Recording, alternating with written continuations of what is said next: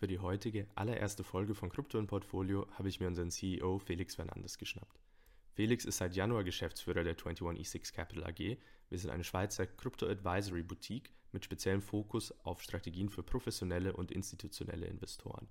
Vor kurzem haben wir unseren ersten eigenen Kryptodachfonds lanciert, inmitten der aktuell hohen Volatilität an den Kryptomärkten. Ziel des Fonds ist es, eben diese Volatilität und Drawdowns zu reduzieren und Verluste zu minimieren. Felix ist außerdem Geschäftsführer und Gründer der Open Metric Solutions, ein Spin-off der ETH Zürich, welches institutionelles Risikomanagement über alle Assetklassen hinweg, also auch für Krypto anbietet. Zu den Kunden der Open Metrics gehört zum Beispiel die größte Schweizer Pensionskasse Publica.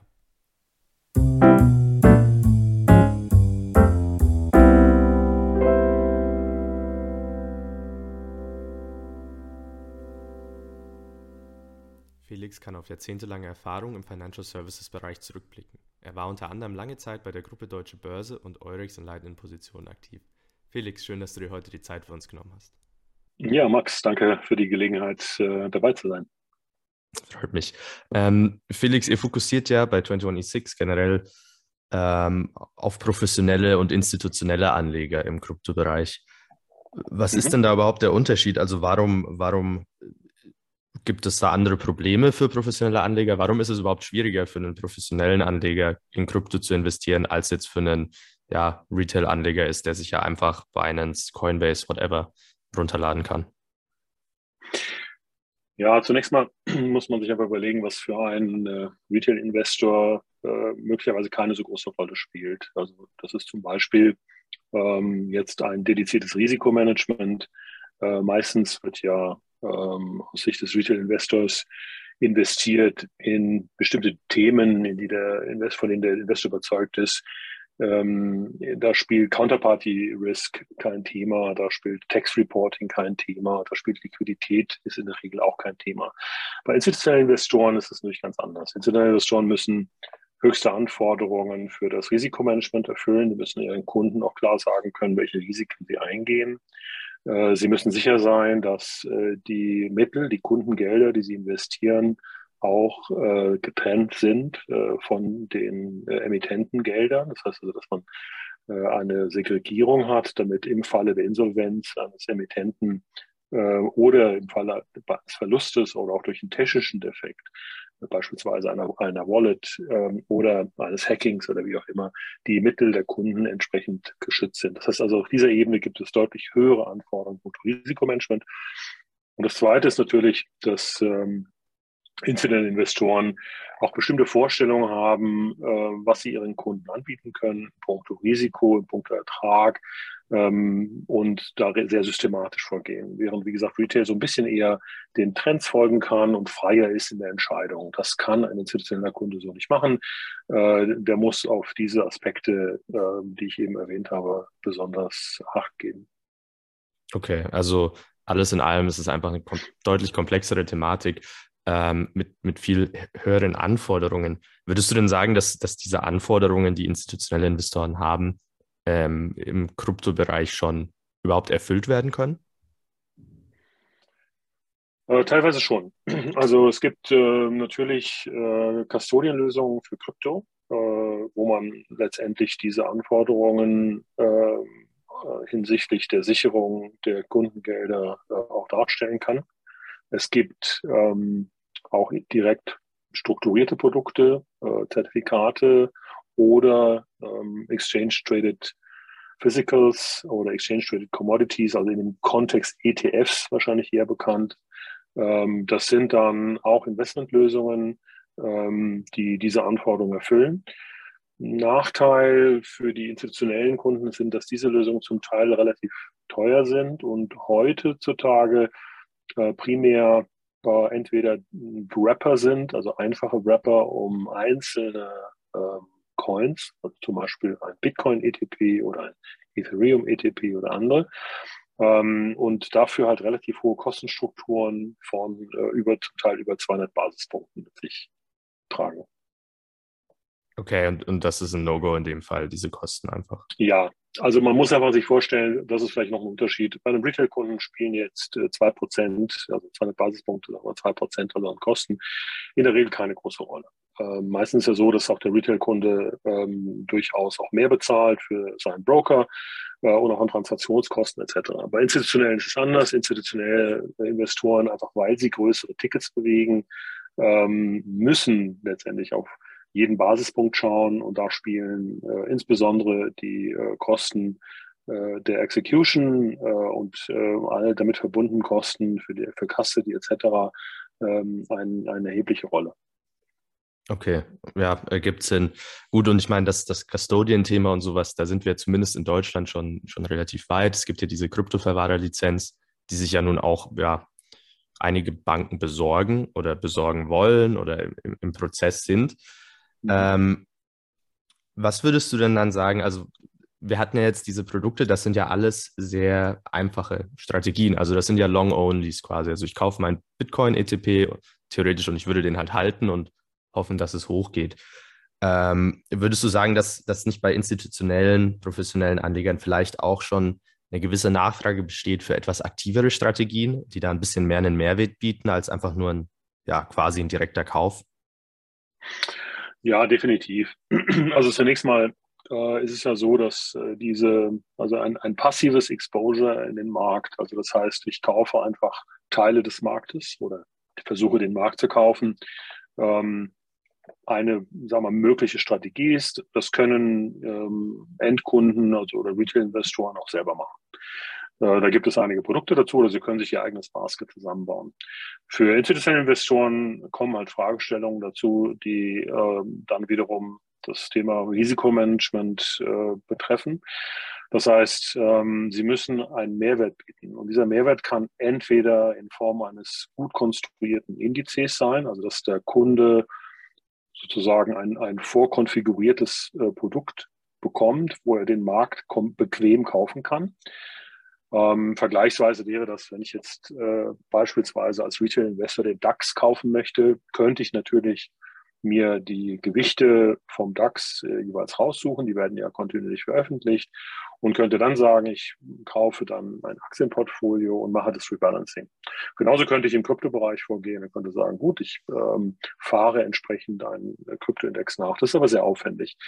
Ähm, das heißt, Institutionelle sind in der Regel auch angewiesen, äh, diese Indizes äh, oder diesen, dieses Marktexposure, das passive Marktexposure effizient abbilden zu können und oder fertig bereits kaufen zu können. Einfach weil sie natürlich auch Kosten haben, das anzubieten.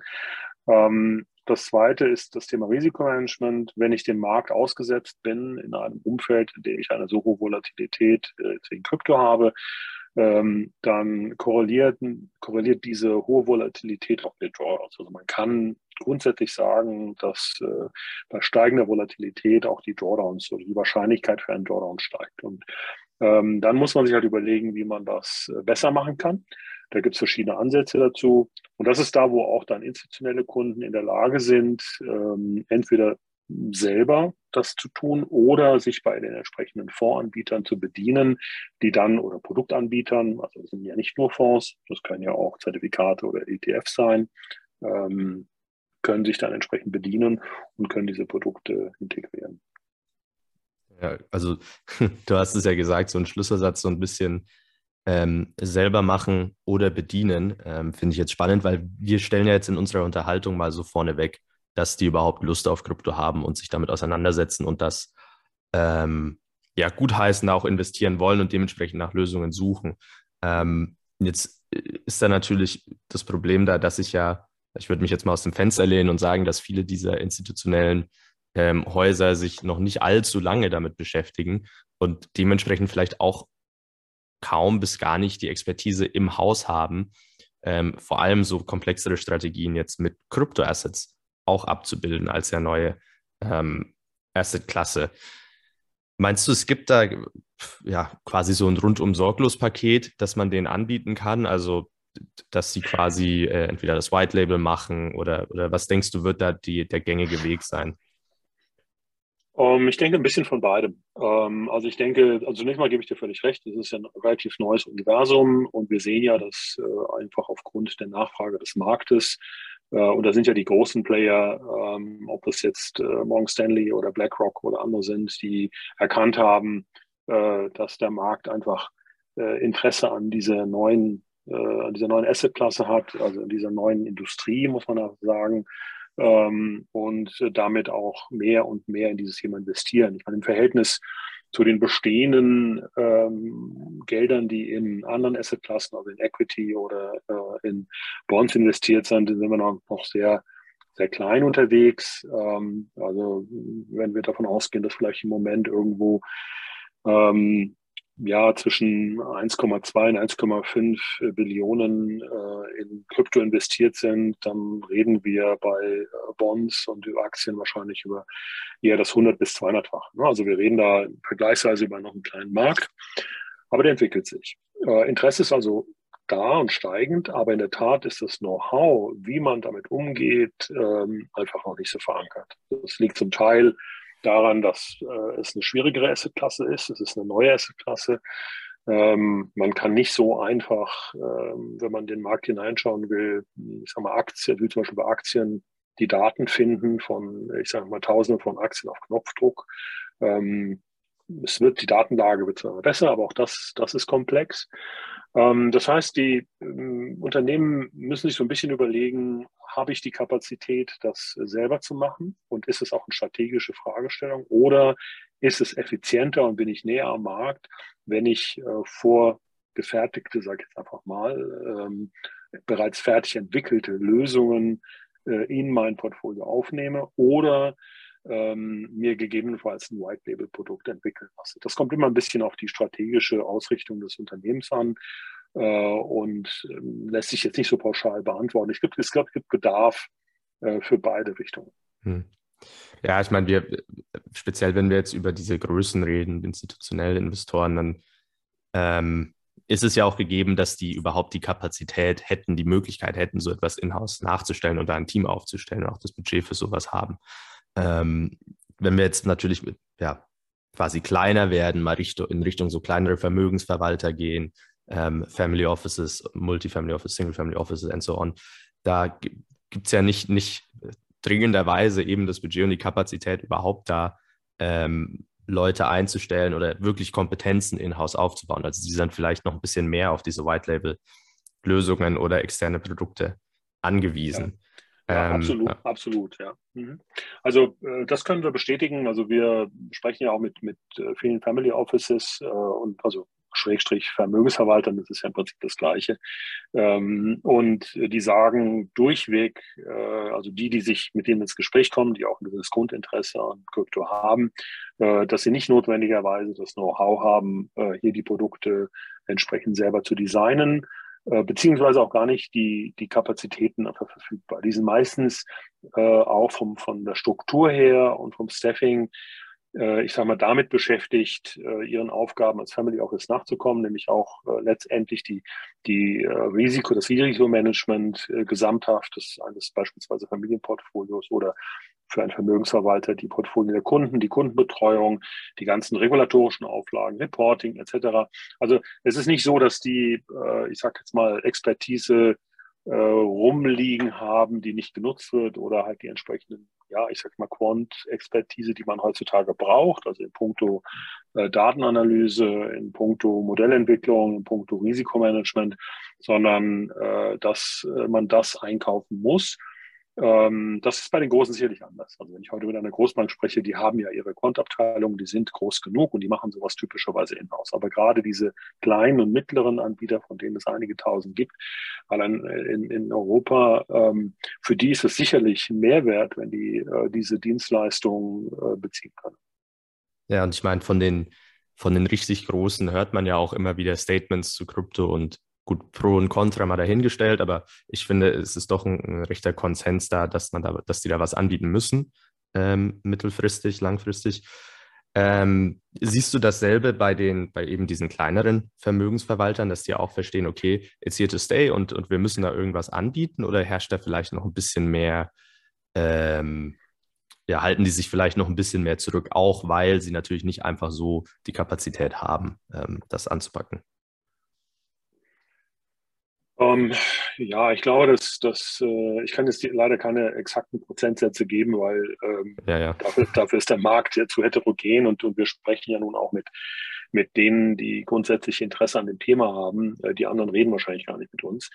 Aber man kann äh, sicherlich, äh, sagen wir mal sagen, dass äh, das Interesse steigt. Also man hört von immer mehr ähm, Investoren, also ob das jetzt äh, im Endkundenbereich ist, ob das jetzt im High Net Worth Bereich ist, ob das im Family Office Bereich ist oder ob das jetzt im Bereich der Fondsanbieter ist, dass äh, Crypto Exposure definitiv ein Must ist und dass das eine Industrie ist, die, die wird nicht mehr verschwinden, äh, trotz aller Unkenrufe und trotz des jetzt gerade aktuell gesehenen ja, ähm, Desasters, wenn man so will, also so einem äh, wahrscheinlich Wirecard-ähnlichen Event ähm, im, im Kryptobereich mit UNA, wo wir äh, einfach sehen können, dass äh, das gesamte Ökosystem kräftig durchgeschüttelt würde, aber äh, letztendlich stabil weiterfährt. Ähm, und insofern sind die, die es noch nicht haben, also die kein Exposure haben sich dafür interessieren, haben sicherlich gute Gründe dafür.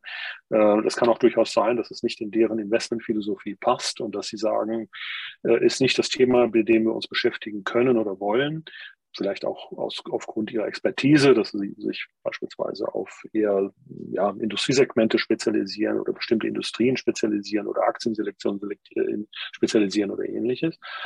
Aber ich gehe davon aus, dass ein Großteil der ähm, Vermögensverwalter äh, zukünftig nicht drum herumkommen wird, sich mit Crypto Exposure zu beschäftigen, einfach weil die Kunden das fordern und, und Fragen stellen und sagen, hey, da passiert doch was. Und da sind plötzlich stehen da Renditen im Raum, die äh, und vor allem risikoadjustierte Renditen im Raum, die in anderen Assetklassen nur schwerlich zu erreichen sind und das in einem hochkompetitiven Umfeld. Das heißt, da passiert viel. Ähm, die, die, der Zugang zu diesem Markt ist, wird immer einfacher. Ähm, also ich denke, das ist ähm, meines Erachtens äh, einfach nicht mehr wegzudenken aus einer ähm, modernen äh, Asset Management. Aber was, was meinst du, bereitet denen dann noch, also von denen, ich, ich rede jetzt von den Vermögensverwaltern, die, die tats tatsächlich ein gewisses Grundinteresse haben, für, ob das so ist, weil sie sich selber dafür interessieren oder deren Kunden den Druck machen, das denen auch anbieten zu können. Das war so dahingestellt. Ähm, aber was, was würdest du sagen, bereitet denen am gesamten Krypto-Umfeld noch die meisten Schmerzen? Ja, möglicherweise äh, die Unsicherheit. Also ich denke, da ist viel Ed äh, Education notwendig. Also das im Zweifelsfall zwar viel hören, auch viel, ähm, sagen wir mal, viele Buzzwords mitbekommen, aber im Zweifelsfall auch gar nicht so detailliert verstehen, äh, was die einzelnen äh, ja, Komponenten in dieser Industrie äh, für eine Rolle spielen und wie die gegebenenfalls einzusetzen sind. Das ist sicherlich ein Thema. Das zweite Thema ist wahrscheinlich äh, eher, sagen wir mal, ähm, generischer. Ähm, Vermögensverwalter müssen sich ja irgendwie differenzieren. Und ähm, wenn sie jetzt einfach ihren Kunden sagen, äh, ich packe jetzt äh, zwei Prozent äh, oder was auch immer Bitcoin in dein Portfolio, ich kaufe jetzt quasi ein Bitcoin-ETP, weil ich der Meinung bin, dass es gut für dein Portfolio ist, sagt der Kunde natürlich auch zu Recht, ja toll, ähm, aber sag mal, warum muss ich dir jetzt eigentlich pro Jahr, ähm, was weiß ich, ja, zwischen äh, einem halben Prozent und vielleicht zwei Prozent äh, an äh, Management-Fee für mein Vermögen zahlen, wenn du eigentlich nur Dinge machst, die ich auch machen könnte, nämlich ein äh, Krypto-ETP oder ein Krypto-Zertifikat zu kaufen. Also das heißt, die, da sind natürlich auch die Vermögensverwalter so ein bisschen gefangen in der Situation, in der ein dieses, dieser neue, dieser, dieser neue, sagen wir, wenn man so will, neue Kapitalmarkt ähm, äh, eine so hohe Transparenz und eine relativ hohe Zugänglichkeit bietet am Ende des Tages vergleichsweise zu Aktien, ähm, dass das natürlich auch schwieriger ist für einen Vermögensverwalter, sich dort noch zu reüssieren und, und auch äh, einen echten Mehrwert zu bieten.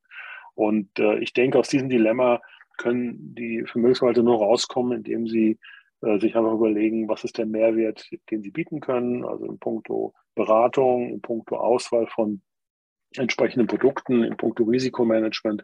Äh, also sie müssen sich stärker in Richtung fachlich, also fachlich orientieren und können sich jetzt weniger hinter, ja, ich sag mal so ein bisschen den, den typischen äh, Barrieren äh, eines äh, also des, klassischen Finanzmarkts verstecken, in denen man äh, ohne ein, ja, ich sage jetzt mal, ich will jetzt keinen Namen nennen, aber ohne ein Terminal von einem der bekannten Datenanbieter ähm, so gut wie keine Möglichkeit hat, zum Beispiel ähm, aktuelle Aktienkurse oder, oder Fondsdaten äh, zu beziehen. Das ist für einen Retail-Kunden faktisch nicht möglich, während der im Kryptobereich ähm, die Daten alle öffentlich sind. Also das heißt, er hat dann viel leichteren Zugang.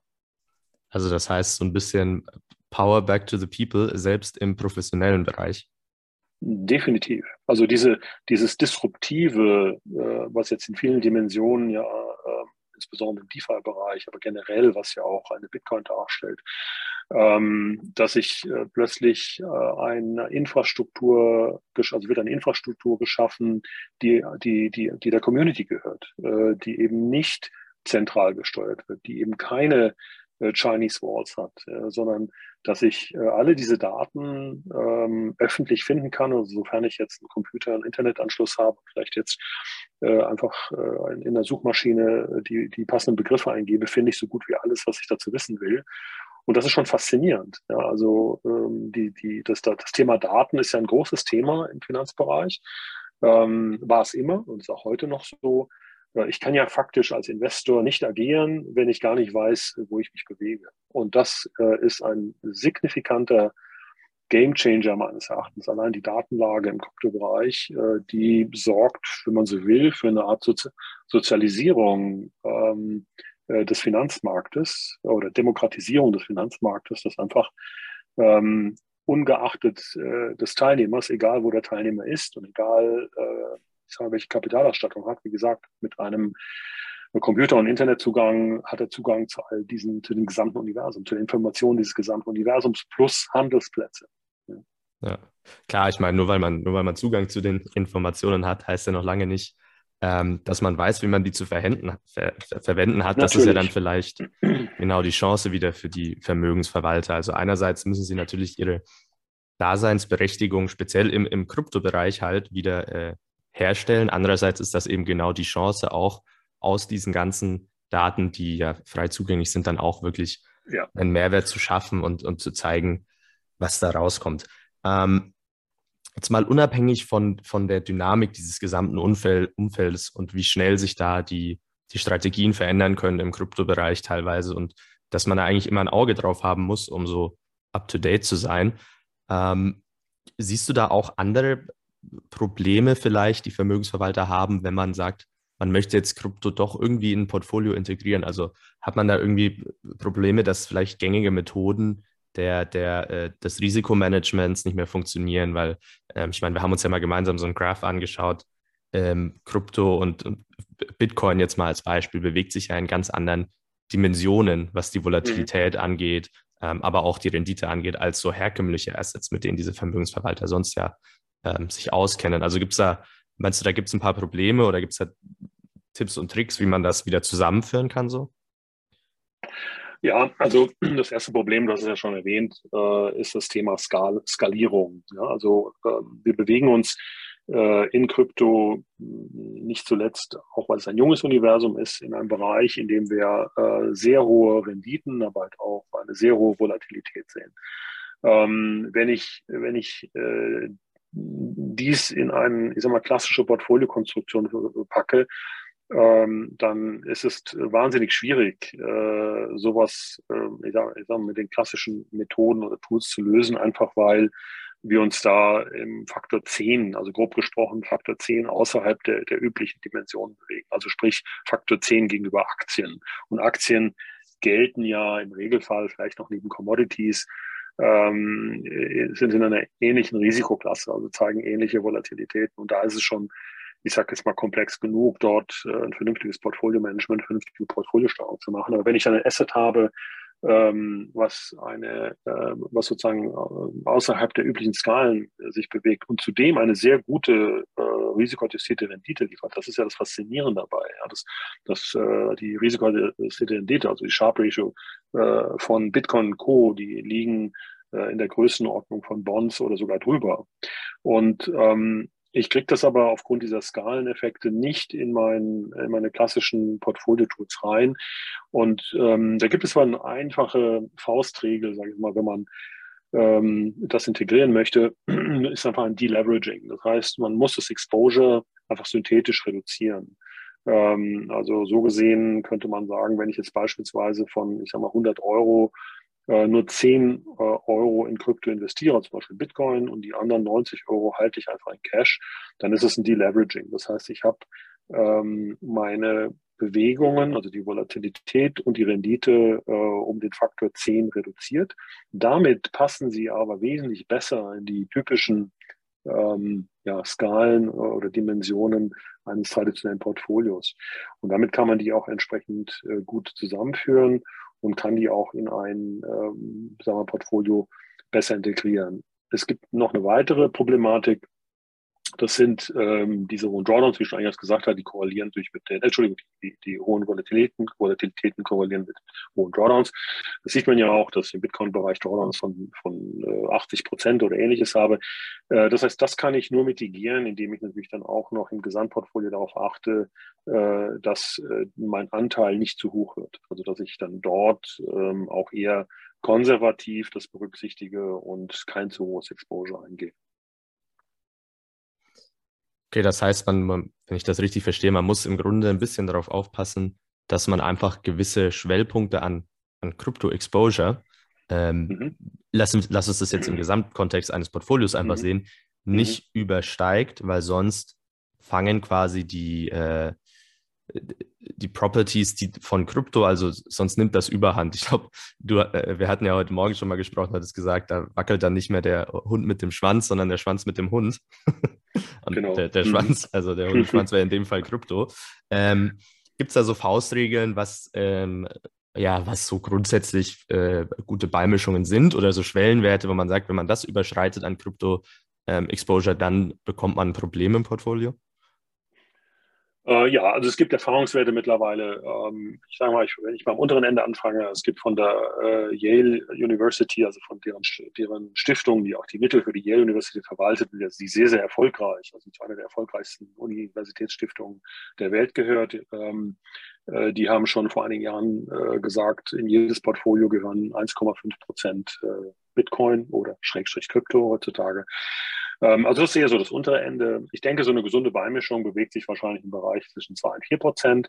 Ähm, und dann muss man das, da kann man das auch intuitiv verstehen. Also wenn ich jetzt beispielsweise zwei Prozent mein Portfolio beimische und der Markt zwischenzeitlich mal äh, um 50 Prozent abtaucht, dann äh, ist mein Verlust in dem Moment, den muss ich dann auch gar nicht realisieren, erstmal ein Prozent von meinem Gesamtportfolio. Und das ist eine Schwankung, die habe ich, äh, wenn ich jetzt ein traditionelles Portfolio habe, zum Beispiel 50 Prozent Aktien, 50 Prozent Online, äh, regelmäßig. Also ich habe praktisch keine Verschlechterung meines Risikoprofils, habe aber eine Verbesserung äh, in der Regel meiner Sharp Ratio. Die Obergrenze, die kann man grob etwa mit 10 Prozent setzen. Das heißt also, mehr als 10 Prozent Krypto sollte man in einem typischen Portfolio äh, nicht drin haben. Äh, einfach deshalb, weil, wie du richtigerweise schon gesagt hast, dann, wenn man über diese Grenze hinausgeht, die Eigenschaften von Krypto ähm, dann das Portfolio zu stark dominieren. Und das ist übrigens exakt übereinstimmt mit dem, was ich vorhin gesagt habe. Also das ist ungefähr ein Faktor 10. Also wenn mhm. ich dann sozusagen das Exposure um Faktor 10 reduziere, das ist ja genau diese 10% Maximum in meinem Portfolio, dann bewege ich mich in vergleichbaren äh, Größenordnungen. Und das ist meines Erachtens dann auch eine, eine, eine gesunde Basis. Das muss man dann ähm, testen.